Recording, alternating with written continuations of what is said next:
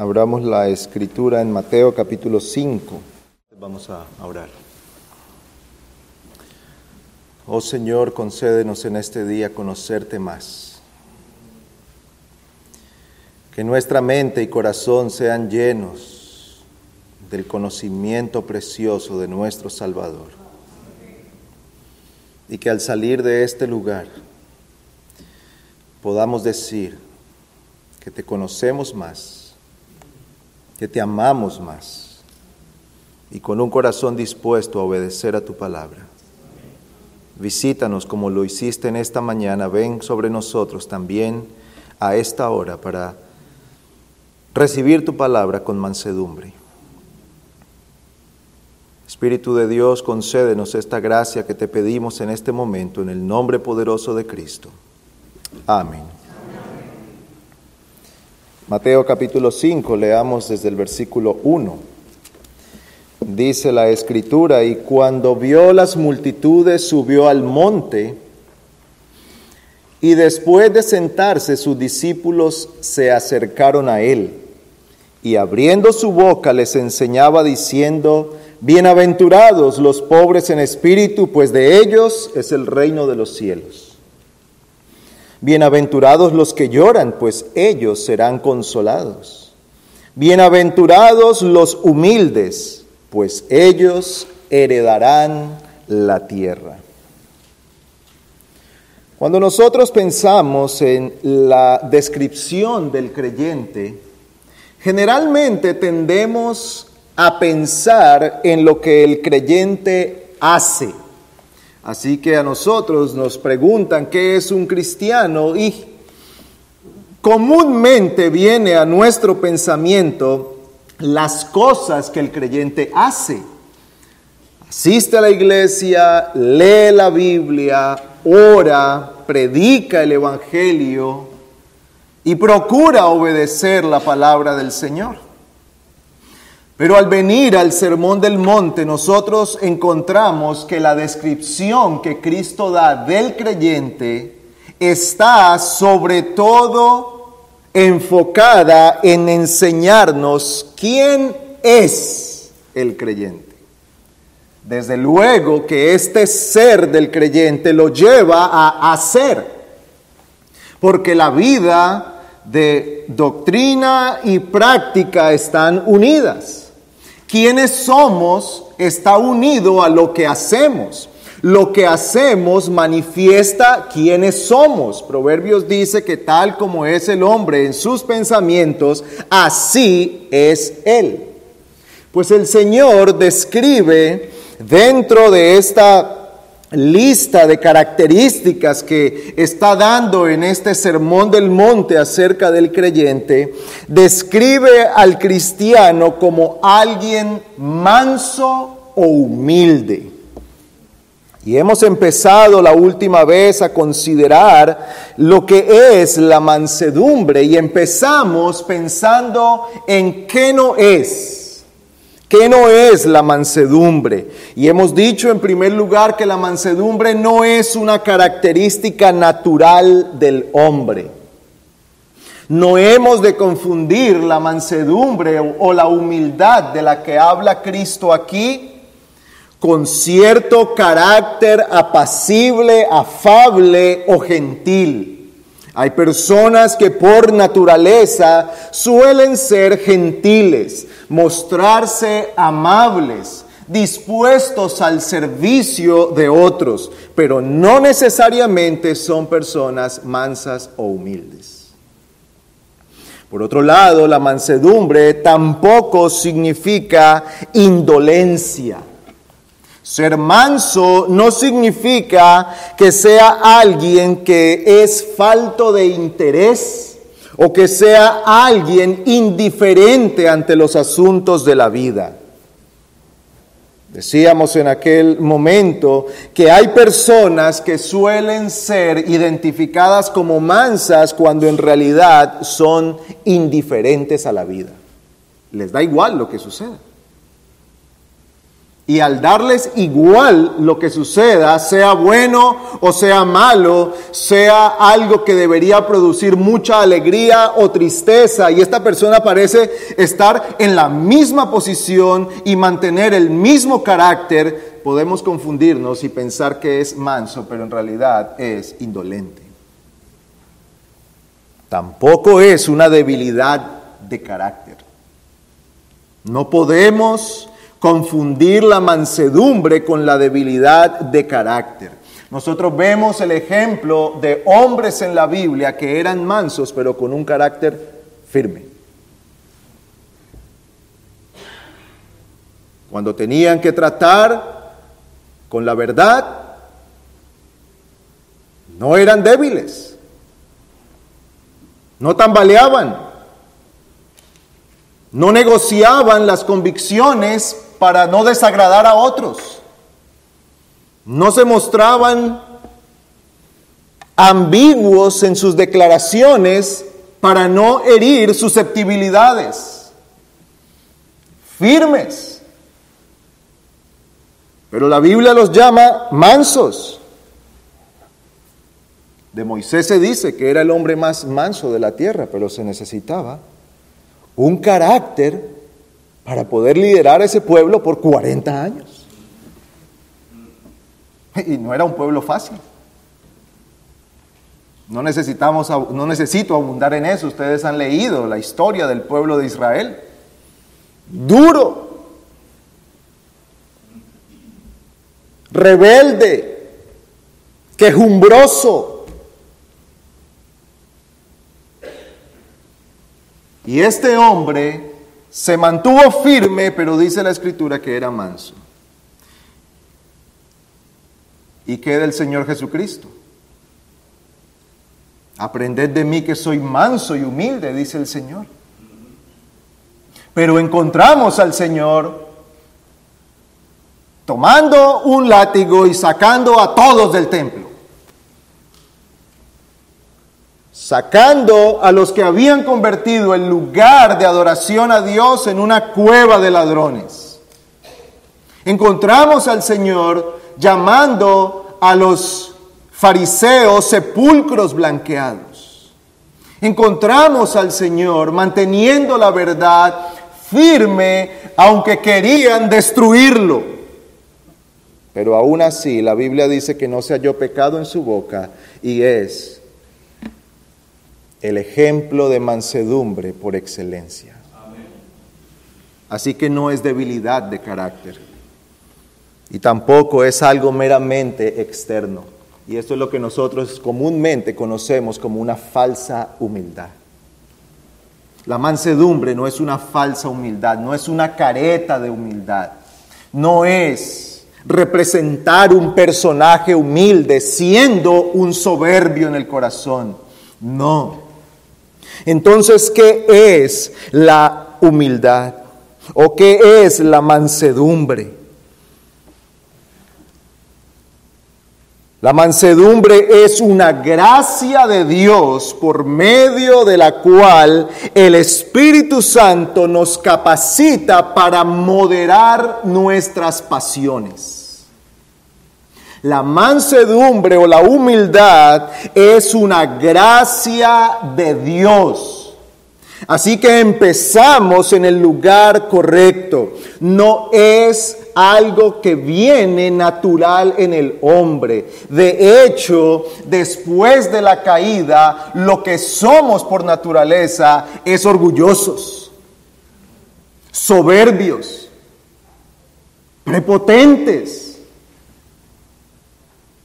por esto ha habido miles de guerras y millones de muertes, soberbia y prepotencia. El orgullo estuvo presente dentro de la tentación del diablo en el Edén. Cuando nosotros leemos Génesis 3, encontramos que el diablo se acerca a Eva y empieza su conversación y le dice con que Dios te ha dicho que no comas y Eva le dice sí porque moriremos y el, diablo le responde no moriréis sino que sabe Dios que cuando coman del fruto de ese árbol serán como él. Y llegarán a alcanzar el conocimiento de Dios. Dos cosas básicas del orgullo. Ser el más grande, saberlo todo. ¿No es acaso eso lo que describe el orgullo? ¿No es acaso eso lo que manifestamos una y otra vez cuando el orgullo empieza a crecer en nuestro corazón? Yo lo puedo todo, yo lo sé todo. Y esto es evidente en la vida del hombre en sus primeros años. Pasa que se manifiesta con cosas que nosotros solemos no darle tanta importancia. Pero vemos al niño pequeño que tambalea mientras camina y los, y los padres sabemos que fácilmente puede tropezar y caer y queremos darle la mano para, para ayudarlo y el niño se suelta porque nos está diciendo, yo puedo solo. ¿Qué es eso? Prepotencia, orgullo. Y luego ese mismo niño está tratando de, atar, de amarrar sus, sus, cordones y nosotros vemos que no va a hacer nada y que no va a amarrarlos y le decimos, déjeme le enseño y él dice, no, yo sé. Ese es el orgullo nuestro.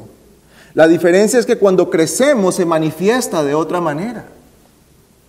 Y esta misma persona llega a ser un jovencito de 14, 15 años y entonces lo primero que empieza a brotar en su pensamiento es que los adultos no saben nada, que sus padres no saben nada, que ellos y sus amigos lo saben todo. Y eso no va cambiando cuando nos hacemos mayores, se va haciendo peor y se va manifestando en cosas peores. Y terminamos involucrados en relaciones que no nos deberíamos involucrar, haciendo negocios que no deberíamos hacer, involucrándonos en compromisos que no nos deberíamos meter, casándonos con quienes no nos deberíamos casar, haciendo un montón de cosas. ¿Por qué? Porque el orgullo y la prepotencia gobierna el corazón del hombre desde la caída. Por eso es una gracia del Espíritu. Por eso la Biblia lo incluye a la mansedumbre y la humildad como parte del fruto del Espíritu. Gálatas 5:23, el fruto del Espíritu, amor, gozo, paz, paciencia, benignidad, bondad, fe, mansedumbre y dominio propio. Está incluido en el fruto del Espíritu. Porque naturalmente ninguno de nosotros puede ser manso. Naturalmente hay orgullo y soberbia gobernando nuestros corazones.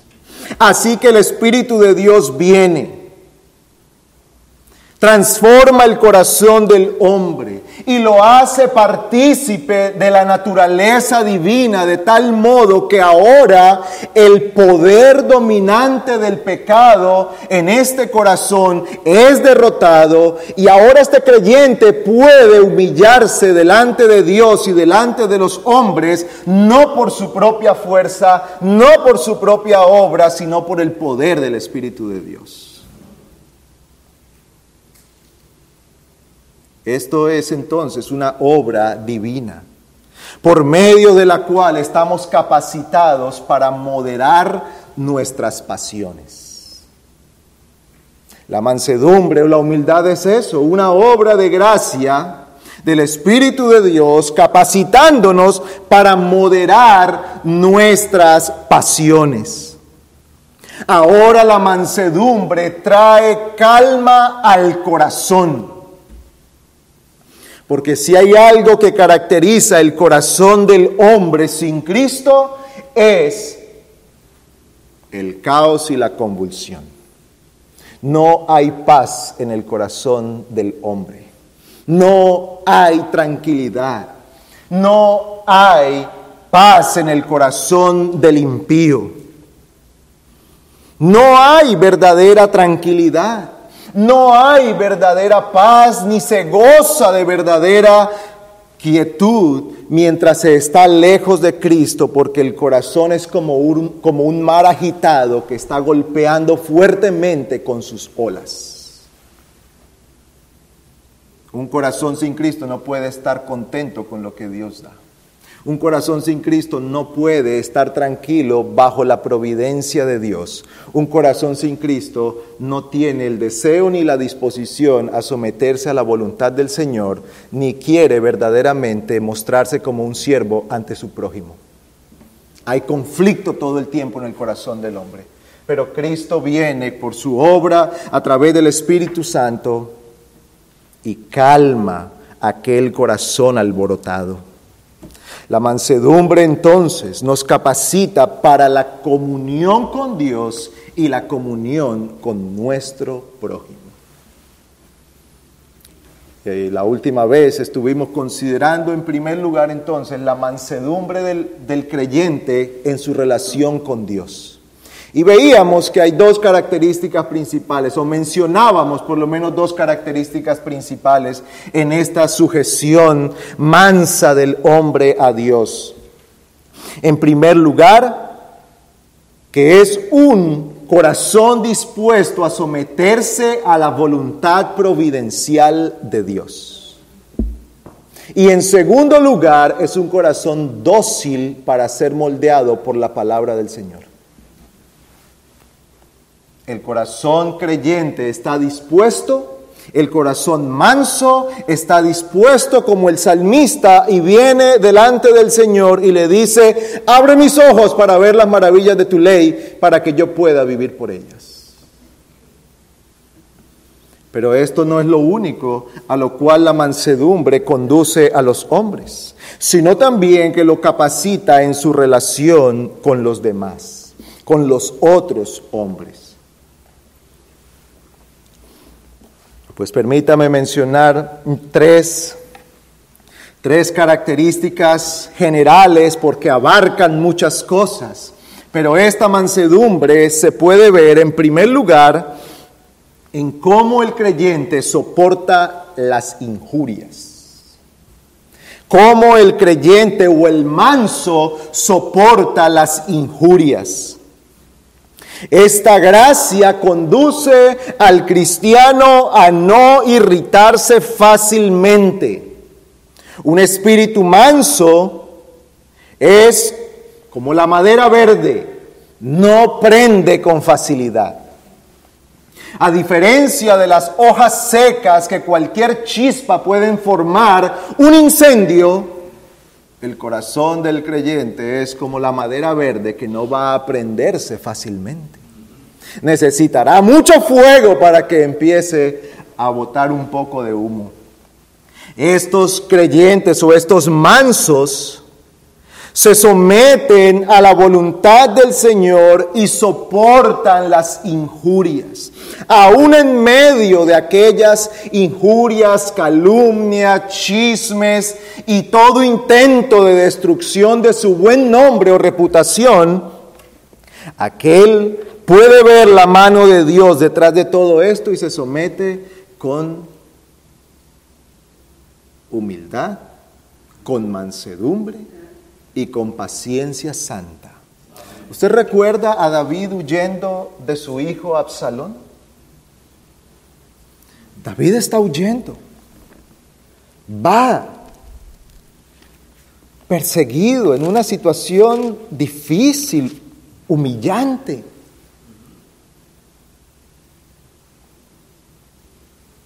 Se ha levantado su propio hijo. Ya eso en sí mismo causa un gran dolor para este hombre. Pero el levantamiento de su hijo no es cualquier cosa. Lo está buscando para matarlo.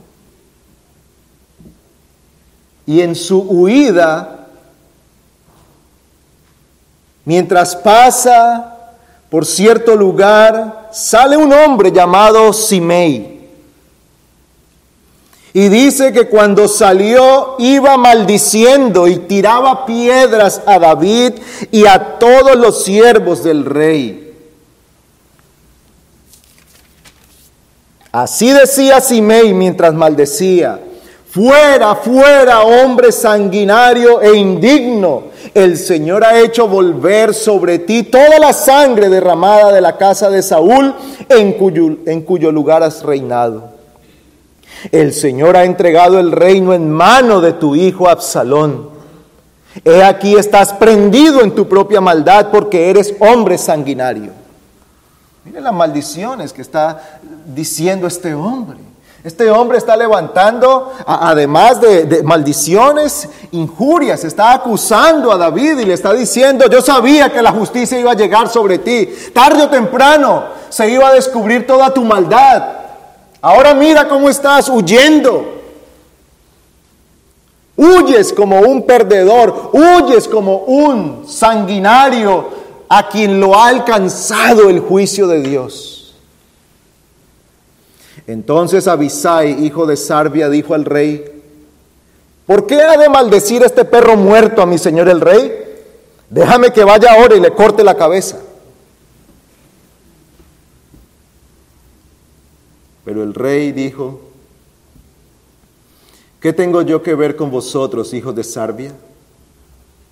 Si él maldice y si el Señor le ha dicho maldice a David, ¿quién pues le dirá por qué has hecho esto? Este hombre pudo ver la mano de Dios. Y respondió con mansedumbre. Ya ven ustedes que a David no le faltaba amigos valientes. Abisai no dijo, déjame, yo hablo con él y le digo que se calme. No, déjame, le corto la cabeza. Era serio el asunto. Y David pudo haberle dicho, sí, dale, callémoslo. Pero él obró con mansedumbre. Y puso eso en las manos del Señor y dijo, si el Señor lo ha permitido, ¿quién soy yo para, para irme en contra de lo que Dios está permitiendo para mí? Y el Señor lo vindica. Y si usted sigue leyendo un par de capítulos después, encontramos al mismo Simei postrándose a los pies de David pidiendo misericordia. Él no tomó la vindicación en su propia mano, descansó en el Señor, descansó en Dios. Él pudo detener sus pasiones. Imagine usted el momento en el que llega esto a David. Está huyendo, está temeroso, está triste porque su hijo lo quiere matar, está huyendo por su vida, está probablemente cansado, hambriento. Hay muchas circunstancias difíciles que pudieran haber hecho que este hombre explotara fácilmente. Usted y yo explotamos por mucho menos de ahí. Pasa una hora sin, sin comer, del tiempo que regularmente lo hacemos y ya empezamos a sentirnos molestos. Pasamos una noche mala donde no dormimos bien y no nos levantamos muy amables. Ahora este hombre pudo mantener aún aquellas cosas físicas y todo lo que estaba ocurriendo en su corazón bajo control. No porque tenía mucho, mucho control propio, sino porque él miraba al Señor y dijo, si el Señor le ha dicho, es decir, si el Señor se lo ha permitido, yo no soy quien para hacer lo contrario. Es el Señor, que haga el Señor lo que quiera. La mansedumbre entonces nos lleva a oponernos a la ira pecaminosa no os provoquéis pronto en vuestro espíritu, porque la ira reside en el regazo de los necios, dice Eclesiastés 7:9. La mansedumbre nos lleva entonces a tratar con la ira pecaminosa. La mansedumbre trae calma al corazón para que no nos airemos de manera pecaminosa, porque ciertamente que hay una manera santa en la que nosotros nos airamos. La Biblia nos dice que el creyente no se aira nunca. Y la Biblia no dice que no nos podemos airar nunca. Más bien lo que la escritura dice es airaos, pero no pequéis. Airaos, pero no pequéis. No se ponga el sol sobre vuestro enojo, ni deis lugar al diablo. La ira pecaminosa es inapropiada porque la causa de ira es incorrecta. Hay una ira santa que se produce por la indignación que hay en el corazón del creyente por su celo por el nombre de Dios, por la ley de Dios, por la justicia y la santidad y por la verdad. ¿Acaso no hay una indignación en el corazón del creyente cada vez que vemos cómo el nombre de Dios es usado en vano? Debería haberlo en nosotros. Debería haber en nosotros una indignación cuando vemos cómo se toma el nombre de Dios, cómo se toma el nombre del Evangelio para hacer cualquier cantidad de cosas perversas. ¿Acaso no hay ira e indignación cuando se obra injustamente? Debería haberlo en nosotros. Cuando Dios es deshonrado. Claro, hay una mezcla de ira, de tristeza, porque el celo produce eso. De esa manera eh, respondió el Señor Jesucristo cuando entró al templo y vio ese desorden que había allí. Cuando entró al templo y vio que estaba lejos de ser un lugar de adoración y se había convertido en un centro de comercio y de maldad la ira de Dios manifestada a través de su pueblo siendo celoso de la verdad, siendo celosos de la justicia. ¿Acaso no hay en el corazón nuestro indignación al ver cómo tanta perversión en el mundo en el que estamos nosotros? ¿Cuánta maldad nos rodea? ¿Cuánta injusticia contra personas indefensas, cuánta injusticia contra los no nacidos, cuánta injusticia con niños a los que están llenando sus mentes de perversidades y los están llevando a hacer cosas, aún a destruir y mutilar sus propios cuerpos por ideologías perversas. Eso es indignante para el creyente.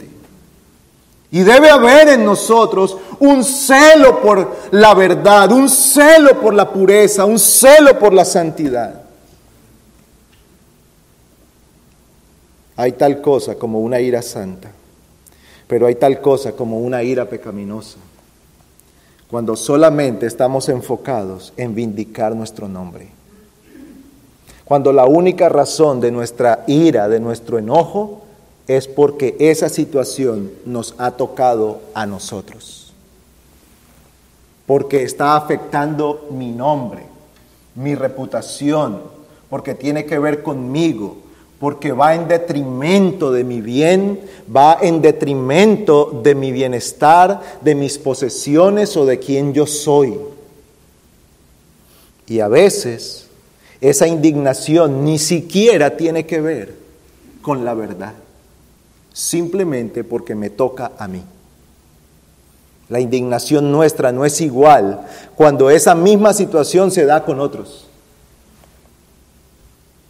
Nosotros decimos todo el tiempo que nos preocupa, hay robos, hay muchos ladrones, hay muchos, muchos asaltos y muchas cosas, y lo vemos sí con cierta inquietud. Ah, pero no es lo mismo cuando nos toca a nosotros. Entonces allí clamamos por justicia y pedimos que haya mano fuerte, decimos. Nos vemos calificando las cosas de, de dos maneras diferentes. La ira temeraria es pecaminosa porque va en contra de lo que Dios ha establecido. Un espíritu airado no es un espíritu que puede mantenerse bajo control. La mansedumbre y el celo pueden ir juntos, sí, y un cristiano debe estar revestido de mansedumbre y de celo para poder mantener el equilibrio necesario. La mansedumbre se opone también dentro de las injurias al deseo de venganza.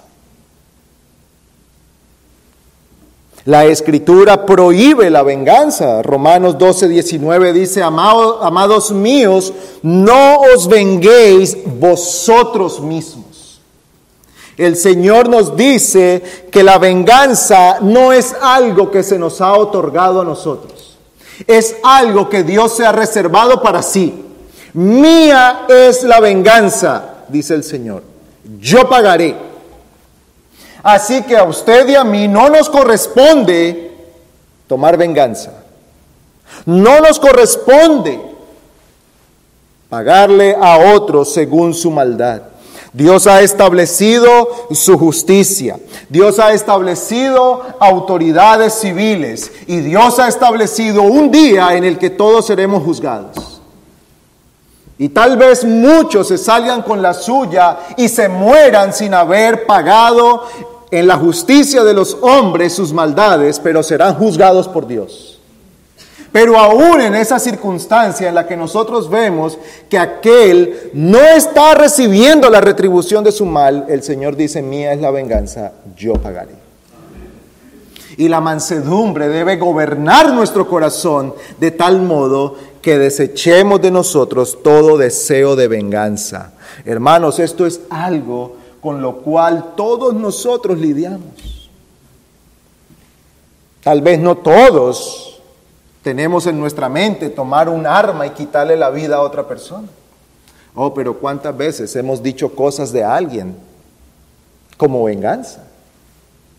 Ah, que fulano dijo de mí tal cosa. Ah, pero usted no sabe tal de él. Y generalmente no estamos diciendo un halago. Él dijo tal cosa mala de mí, pues yo voy a decir una buena de... Quiera el Señor que pudiéramos hacerlo, pero la tendencia nuestra es a sacar algo que lo haga quedar peor de lo que Él nos hizo ver a nosotros. Venganza, venganza. La venganza es contraria a la mansedumbre a la cual está llamado el creyente. Salomón dice en Proverbios 19:11 que la gloria del hombre es pasar por alto la transgresión, es dejar en las manos del Señor. No es ser indiferente. Hay situaciones en las que nosotros legítimamente podemos ir a las autoridades y tenemos que hacerlo. Es nuestra responsabilidad. Y si no vamos a las autoridades, podríamos ser acusados de complicidad de tal mal. Pero no está dado por el Señor que nosotros tomemos venganza en nuestra propia mano. Hermanos, debemos llevar esto a asuntos tan cotidianos de nuestra vida como cuando tenemos conflictos aún en nuestras propias casas. Qué lamentable es escuchar discusiones en los hogares donde se disparan de un lado y de otro injurias, ofensas, heridas, palabras hirientes, palabras que tratan de, destruir a la otra persona. Eso es sed de venganza. Y tal vez no se hace delante de otros, tal vez se hace en la privacidad de, de un de una habitación, de una oficina, donde dos personas se dicen cualquier cantidad de cosas, pero el espíritu de venganza y el deseo de destruir el nombre y la reputación del otro está allí y el Señor prohíbe tal cosa. El Señor prohíbe que nosotros tratemos de solucionar la ofensa con una ofensa mayor. Te metiste conmigo, me ofendiste, ahora vas a saber con quién te metiste. Eso no es santo. Eso no es manso. El Señor nos dice que nos despojemos de tal cosa. Que nos despojemos de tal cosa. Esta mansedumbre nos lleva también a hablar bien y aborrecer el hablar mal. Quítese de vosotros toda maledicencia, todo mal hablar, toda palabra ofensiva, toda palabra injuriosa. Pero en segundo lugar, la mansedumbre conduce a los hombres no solo a lidiar con las injurias y a no responder ante ellas, sino también a perdonarlas. Perdonarlas. Perdona nuestros pecados como nosotros perdonamos a los que nos ofenden o a los que pecan contra nosotros. Eso es parte de la oración del Padre nuestro. Un espíritu manso es un espíritu perdonador. Ahora usted va viendo, hermano, y espero que sea así, con más claridad, por qué la mansedumbre es una gracia del Espíritu de Dios. Porque nos está conduciendo por caminos por los que son imposibles caminar en la fuerza del hombre. ¿Acaso es posible para un no creyente soportar con paciencia y mansedumbre la injuria? No. Pero tal vez haya alguien que diga, me resistí, me mordí la lengua, preferí contar hasta 10 y entonces no me funcionó y conté hasta 100, o me fui a dar un paseo, o me fui y me tomé un vaso de agua fría y me calmé. Tal vez haya alguien que pueda decir eso. Pero hermanos, el Espíritu sin Cristo no perdona. No perdona. Solo el creyente en quien el Espíritu de Dios ha obrado está capacitado para perdonar. Está capacitado para decir, esto es algo que ya no tendré en cuenta como una deuda que tienes conmigo. Esto es algo a lo que ya yo no voy a contártelo más y aunque todavía esté en mi memoria, no lo recuerdo como una deuda. Cuando nosotros hablamos del olvido, no estamos hablando de la pérdida de memoria, hermanos. No es fácil olvidar cosas. No es fácil olvidar una traición. No es fácil olvidar un insulto. No es fácil olvidar un abandono. No es fácil olvidar tales cosas. Y probablemente esto sea algo con lo que nosotros tendremos que cargar en, nuestro, en nuestra memoria el resto de nuestros días.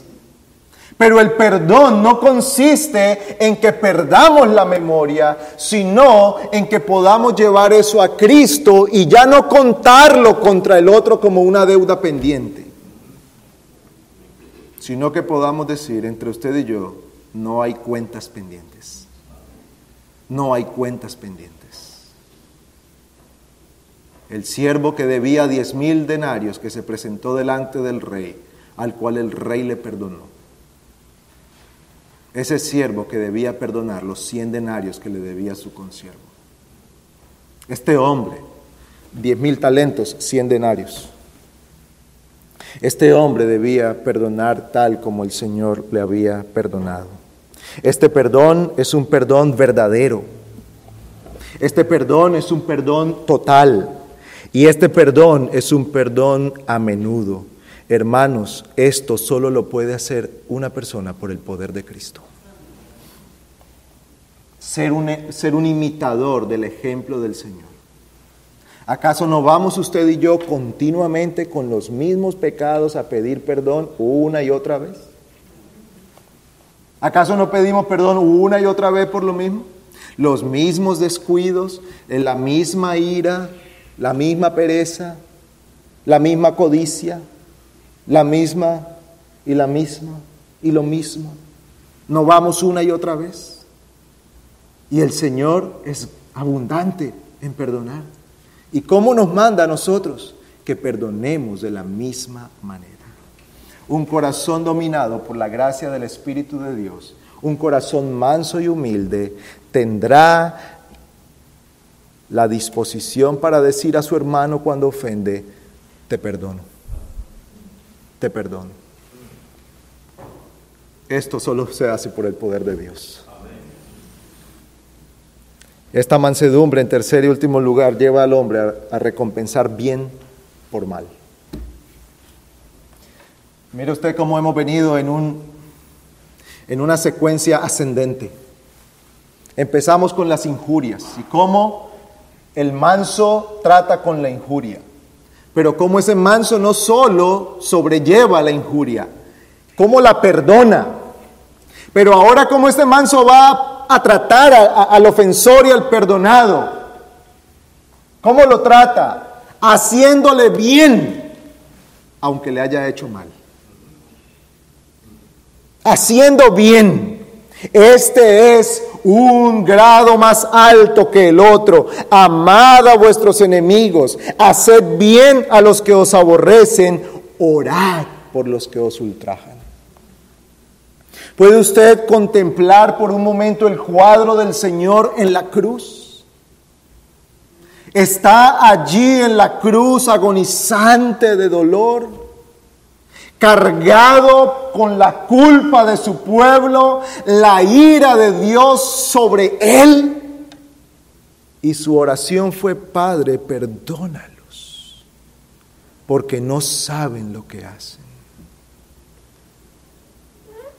Ese es el corazón del que nos dice a nosotros, venid a mí y aprended, porque soy manso y humilde de corazón cuando estaba en aquella situación, el Señor oró por muchos, por todos los que estaban allí y dijo, Padre, perdónalos porque no saben lo que hacen. Y no pasaron muchos días y esa oración tuvo respuesta. Pedro predicó y se convirtieron tres mil. Estaban allí porque Pedro le dijo, ustedes crucificaron al Cristo. Ustedes. No era, gente diferente. Por lo menos la mayoría estaba allí y dijeron, ¿qué hacemos? Arrepiéntanse. Arrepentidos. La oración del Señor tuvo respuesta. Pero ¿cuál fue el corazón de Cristo? Cristo vino y mostró su humildad y mansedumbre, haciéndole bien a los que le estaban haciendo mal. Esto es lo que nos dice Pablo también debemos obrar con tal corazón.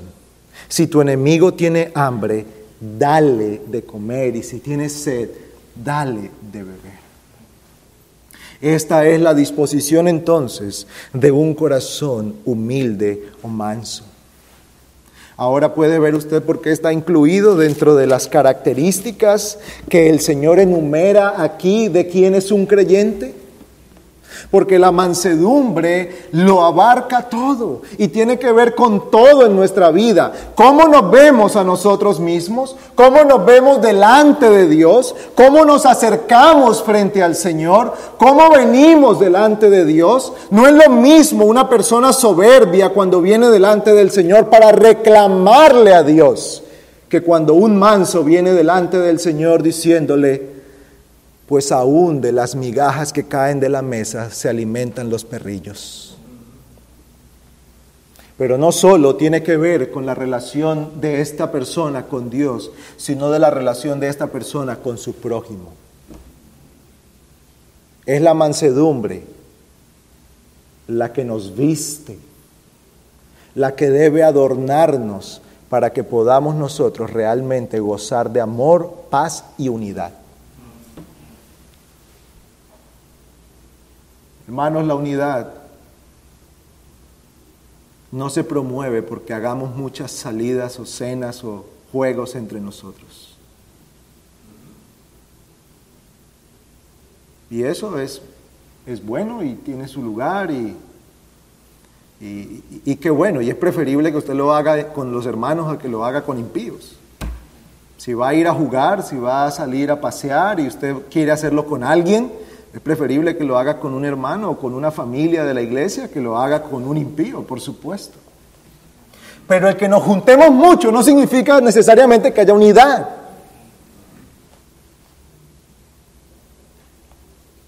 La unidad se da, dice el apóstol, en el vínculo de la paz. Y esto solo puede darse si estamos vestidos de mansedumbre. Porque somos pecadores. Porque nos ofendemos. Porque hay muchas cosas que nos llevan a ofendernos. Primero hay pecado en nuestro corazón y eso nos ofende. Pero aún hay ciertas idiosincrasias que no necesariamente son pecaminosas, pero que pueden poner una barrera entre nosotros. ¿Y qué necesitamos? Mansedumbre. Mansedumbre para poder aceptar con amor las diferencias. Para poder vernos en amor, aunque el hermano haga ciertas cosas diferentes aunque tenga gustos diferentes. Esto será lo que llevará a que gocemos de verdadera unidad. Nuestra comunión humilde con el Señor, nuestra comunión humilde entre nosotros. La comunión humilde entre hermanos. Vestidos con un manto de mansedumbre eso nos dice Colosenses, que nos debemos vestir de mansedumbre para que de esa manera nos podamos soportar unos a otros, para que de esa manera podamos amarnos verdaderamente unos a otros.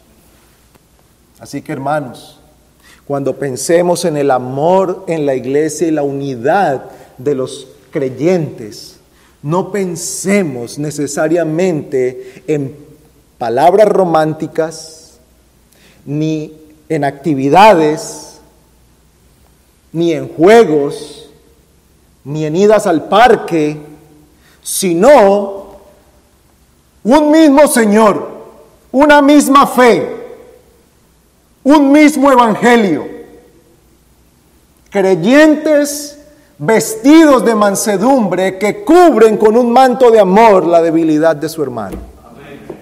Allí gozaremos de la unidad del Espíritu. Allí podremos gozar como hermanos, como creyentes unidos en el Señor. Y quiero referirme rápidamente a la recompensa de esta bienaventuranza. Versículo 5. Bienaventurados los humildes, pues ellos heredarán la tierra.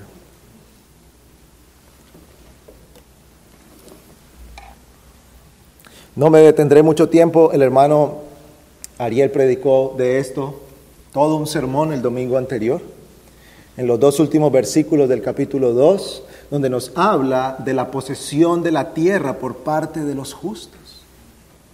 Pero, ¿qué podemos decir? ¿Cuál, ¿Cuál, es la promesa aquí? El Señor dice, bienaventurados los humildes, pues ellos heredarán la tierra. Y, quiero que notemos una diferencia que hay con lo que el mundo nos dice a nosotros. El mundo promueve no la humildad, sino la soberbia. Sé un soberbio, sé un prepotente para que conquistes el mundo. ¿Qué nos dice el Señor Jesucristo? Que los humildes conquistarán la tierra. No, los humildes heredarán la tierra la reciben por heredad de parte del Señor. Él concede la tierra a su pueblo como una heredad, como un padre que da herencia a sus hijos, no como un guerrero que se impone sobre otros, que traiciona, mata y está dispuesto a cualquier cosa para llegar a ocupar ese lugar. No, el Señor dice que los mansos heredarán la tierra. Es para ellos, es para los mansos. Dios ha prometido que son los mansos y humildes los que morarán en su tierra. ¿Por qué? Porque Dios resiste al soberbio, pero da gracia al humilde.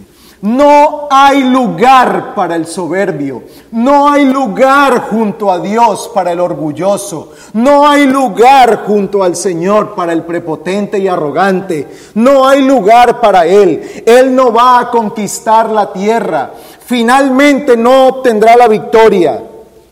La tierra será recibida por heredad para aquel que se ha acercado en mansedumbre al Señor. Yo habito, dice el Señor, con el quebrantado y humilde de espíritu. Es con Él con quien el Señor habita. Es con Él. Pero ¿qué es lo que promete aquí? Heredar la tierra. Y esto lo podemos entender por lo menos en dos sentidos. En primer lugar, en esta vida y en el tiempo en el que el creyente peregrina por este mundo, el creyente recibe la bendición en la tierra. Y usted dirá, un momento, esos serán otros creyentes, porque mi situación es muy difícil. Usted no la sabe, no la conoce. No, hermano, aún en medio de toda la adversidad, aún en medio de toda la lucha, la prueba, el dolor, la enfermedad, la escasez o cualquier otra circunstancia que pueda traernos tanta tristeza a la vida, solo el creyente puede pasar sus días con un corazón lleno de esperanza y confianza en el Señor. La bendición del hombre no está en lo que posee, es decir, en los bienes materiales si está la bendición en lo que posee, el que posee a Cristo, el que posee las promesas de Dios, aquel a quien se le ha otorgado el Espíritu Santo, ese puede vivir, disfrutar su vida en esta tierra. Hermanos, hay muchas personas que aunque tienen todo eso de lo que usted carece, no tienen el gozo que usted tiene carecen de la paz de la que usted goza. Y esto no es un consuelo para, no, es un consuelo barato para el pobre, no, no, no. Hermanos, esto verdaderamente debe traer gozo en nuestro corazón. Porque solo el creyente puede disfrutar de lo que Dios le concede, indiferentemente de si es mucho o poco. Eso no tiene nada que ver. No tiene nada que ver si en su cuenta bancaria hay miles o si hay cero. El Señor concede su consuelo. El Señor da al uno y al otro paz, gozo, esperanza, fortaleza. Está con Él. Oíamos ahora, el ángel del Señor acampa alrededor de los que le temen y los defiende. El Señor está con su pueblo. Él se encarga del caminar de cada creyente. Y Él ha dicho, ninguna oveja se perderá de mi mano. Eso sobrepasa la casa en la que usted vive, el carro que maneja, la cuenta bancaria que tiene y el estilo de vida que puede vivir. Por eso el creyente es el único que goza verdaderamente su vida en esta tierra dentro de lo que se puede gozar. Porque el gozo no es completo. Hay tristezas y dolores. Hay cosas que nos recuerdan todos los días que vivimos en un mundo bajo la maldición del pecado. Pero aún así, ¿qué es lo que hace que usted y yo podamos llegar a nuestra casa y poner nuestra cabeza con tranquilidad en la almohada? la esperanza que Cristo nos da. La esperanza que el Señor nos da. ¿Qué es lo que hace que usted pueda sentarse en su casa, poner a la mesa un plato de comida,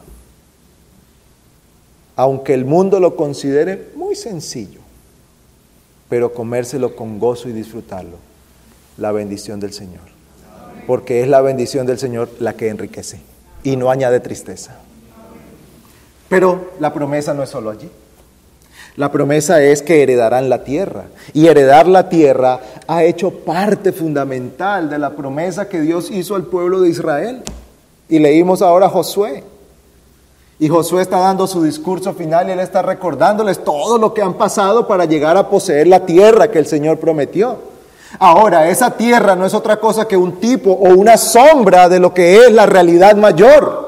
Porque nosotros no esperamos poseer un pedazo de tierra en Palestina. El Señor ha dicho que poseeremos la tierra completa. ¿Cuál tierra? Cielo nuevo y tierra nueva donde mora la justicia. ¿Quiénes vivirán en aquella tierra? Los santos de Dios, los escogidos del Señor, el pueblo de Dios. ¿Quién mora en esa tierra? Dios. Él morará entre ellos, dice Apocalipsis. Y Él estará rodeado de su pueblo.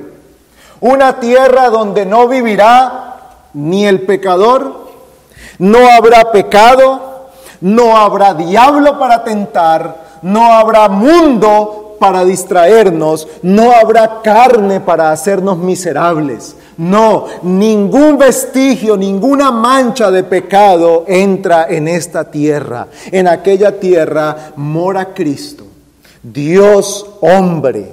La presencia de Dios estará en medio de su pueblo y con él los que reinan junto a él. ¿Y quiénes están allí, según el Señor Jesucristo, en esta bienaventuranza? Los mansos, los humildes, los que se han humillado delante del Señor, los que han visto su condición deplorable, caída, pobres en espíritu, los que han venido al Señor lamentando su pecado y clamando misericordia, esos humildes, ellos heredarán la tierra. Amado hermano, Dice el Salmo 37, un poco más y no existirá el impío. Buscarás con cuidado su lugar, pero él no estará allí. Mas los humildes poseerán la tierra y se deleitarán en abundante prosperidad. Que esta sea la esperanza que alienta nuestro corazón.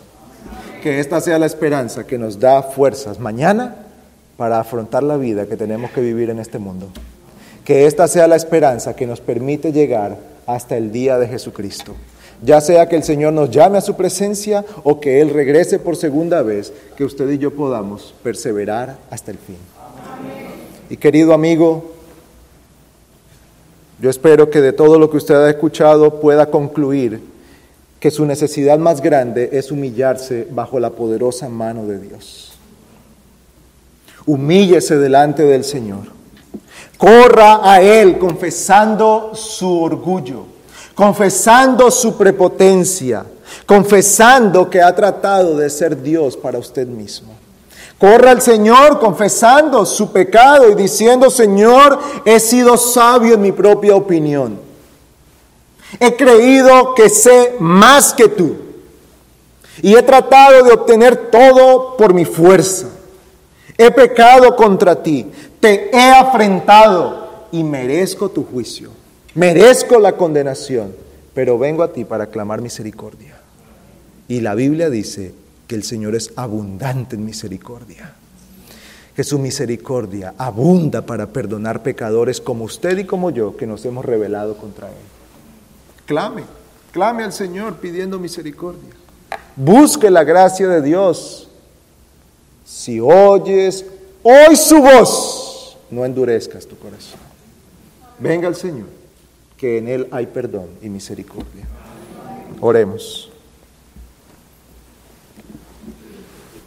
Oh Padre nuestro, te suplicamos que tu palabra venga y sea puesta como un sello en nuestro corazón. Que la vida humilde y mansa de Cristo se haga evidente en nosotros. Que estemos vestidos de tal mansedumbre. Ayúdanos a conocerte más para que así nos humillemos más delante de ti. Y concédenos un corazón amoroso para poder amar a nuestros hermanos y servirles, para tratar a nuestro prójimo como tú nos ordenas que lo hagamos. Concédenos lo que te pedimos en Cristo. Amén.